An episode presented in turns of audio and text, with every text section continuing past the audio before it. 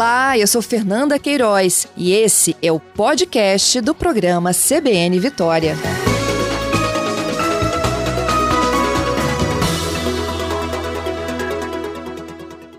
A Embraer vai colocar em operação, pelo menos pretende, né, até 2026, o seu veículo elétrico de pouso e decolagem vertical.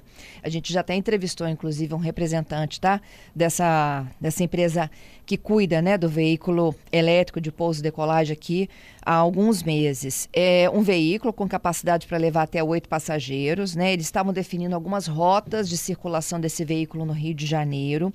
Se tudo sair como os investidores e pesquisadores desejam, a aeronave ela será completamente autônoma, não precisará de piloto e boa parte da inteligência por trás desta desejada revolução ela foi desenvolvida por engenheiros e técnicos aqui do Espírito Santo. São ex-alunos da Universidade Federal do Espírito Santo, do Laboratório de Computação de Alto Desempenho. Eu vou conversar agora com um desses aí. É o Lauro José Lírio Júnior. Lauro, bom dia. Bom dia, Fernanda, tudo bom? Tudo bem. Conta pra gente essa história, Lauro. Vocês hoje têm uma startup. Isso, exato. Temos uma startup que trabalha no setor de transporte, né, em diferentes modais.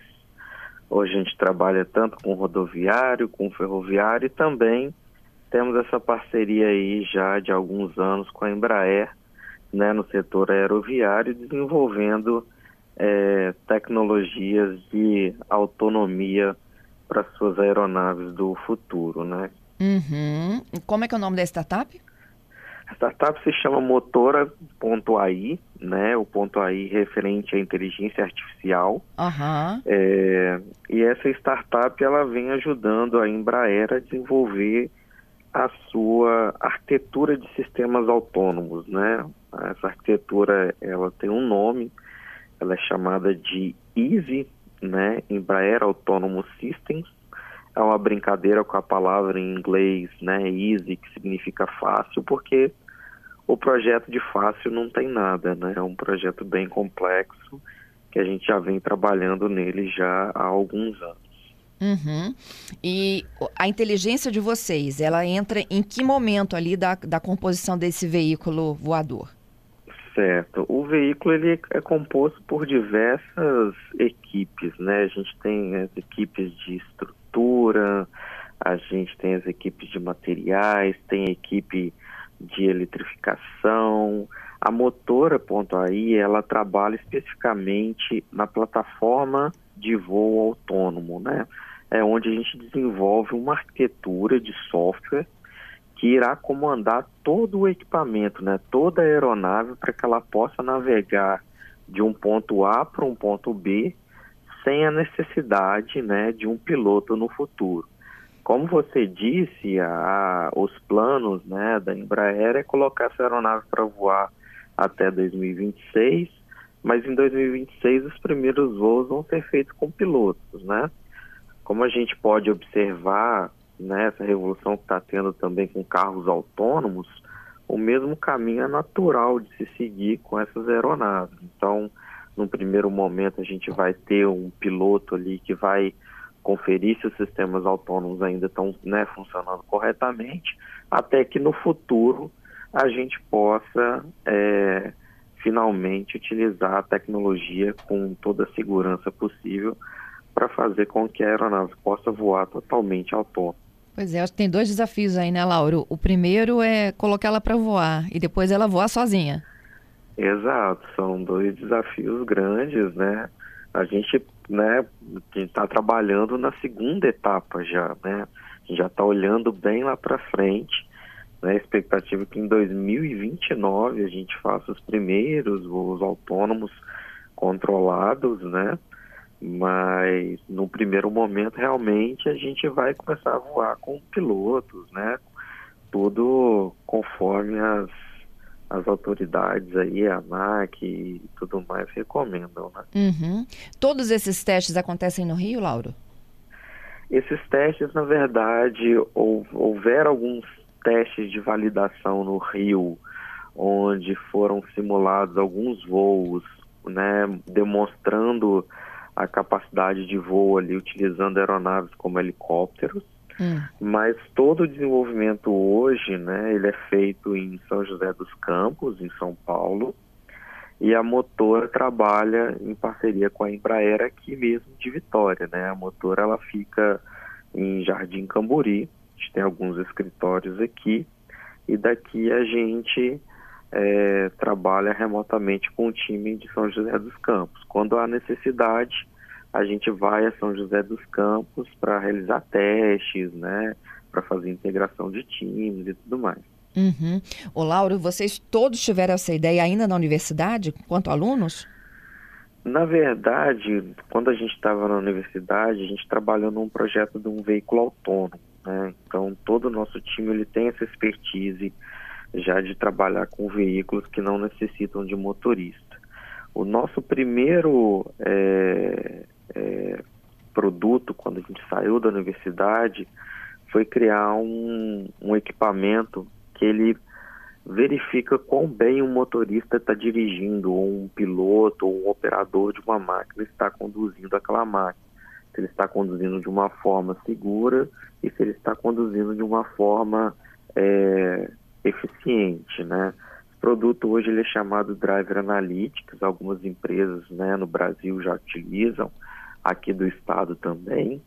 E foi ele que né, deu esse, essa faísca inicial para a gente começar realmente a trazer essa tecnologia autônoma da universidade para o mercado. Uhum. Em 2019 a gente teve né, a, a oportunidade de é, conversar com o fundo de Venture Capital da, da Embraer. E tivemos a oportunidade na época de receber aqui em Vitória, né, enquanto a gente ainda era uma startup é, iniciante, ali a gente teve a oportunidade de receber membros, né, engenheiros da Embraer de São José dos Campos, engenheiros da Embraer X do Vale do Silício, é, o vice-presidente de operações aqui em Vitória, onde eles meio que sabatinaram a gente, né, conheceram as tecnologias, entenderam o que a gente estava fazendo, viram o potencial e isso culminou na época no investimento de cerca de 3 milhões de reais, né? E desde então a gente vem desenvolvendo essa parceria com a Embraer aí, né, no desenvolvimento de diversos é, sistemas e soluções que vão permitir aeronaves como o Evetol voar, né, autonomamente no futuro, mas também outros tipos de aeronave, é, como por exemplo aeronaves de asa fixa também. Uhum. Hoje vocês são sócios. Na verdade, a Embraer é sócia da motora. Exato. A Embraer é sócia da motora via um fundo de participações, né, um fundo de, de investimento de participações aeroespacial, né, no qual ela é cotista majoritária. E esse fundo hoje ele é gerido pela Port Capital, né, que é a gestora de recursos financeiros, que realiza esses aportes nessas startups que trabalham com defesa e também trabalham no setor aeroespacial. Uhum. O, o Lauro, é, há pouco eu falava com meu comentarista de tecnologia aqui, o Sodré, né, de como a gente aproveitar melhor a inteligência artificial, falamos do chat GPT, vários dos ouvintes aqui contaram as suas experiências. Um já usa para tradução, outro diz que é, já faz inclusive atividades de casa dos filhos da escola e tudo mais. E assim, a gente não imagina até onde isso vai. E você está muito próximo, né, de, desses desafios. Como a gente, há alguns, alguns anos, a gente podia nunca imaginar que um carro ia voar. Era só no desenho animado, não era, Lauro? Exato, né? A gente tem aquela referência dos Jetsons, né? Onde a gente tinha aqueles carrinhos voadores, aqueles robôs. Mas é, isso tudo está se tornando realidade, né? A gente teve um salto muito grande né, com esses modelos como a ChatGPT, né, que a gente chama modelos é, de linguagens é, largas, largos, né, vamos dizer assim, que eles, eles têm muito, muito é, dado de treinamento, muito conhecimento, né, e esses modelos estão se tornando cada vez mais sofisticados, né, a gente vê a ChatGPT hoje já sendo capaz de realizar tarefas, de ajudar em tarefas complexas, né? Uma capacidade de raciocínio muito grande. Então a expectativa é que cada vez mais isso saia um, não só desse contexto de texto, mas isso vá para um contexto de imagem, vá para um contexto de vídeo, onde essas inteligências vão entender, por exemplo, o que, que se passa é, numa imagem, o que, que se passa num áudio, o que, que se passa é, em, em, outras, é, como que eu posso falar, em outros dados de outros tipos de, de, de dados, né, de dimensões, e aí a gente vai ter a capacidade também de criar robôs inteligentes, né? Hoje, por exemplo, a Tesla já vem investindo muito nisso, né? A Boston Dynamics, né? Todas as empresas americanas que já vem investindo, né? Nesses robôs inteligentes, onde você vai poder conversar com eles por meio de linguagem natural, né? A linguagem o ser humano utiliza aí no dia a dia. Uhum. Gente, essa é uma startup da qual a Embraer ficou sócia de meninos aqui da Universidade Federal do Espírito Santo, né? Que agora desenvolveram, estão contribuindo para o carro voador. Lauro, e aí quando a gente falava da, do chat GPT, né, aqui tem erros e acertos, a pergunta do ouvinte é a uhum. seguinte, vocês trabalham com essa possibilidade aí de erro? E como que ele vai se corrigir, já que a gente está transportando gente, né? Exato, é. Todos os sistemas de inteligência artificial, né, de robótica autônoma, todos eles são passíveis, né, de existir erros, porque não são sistemas determinísticos.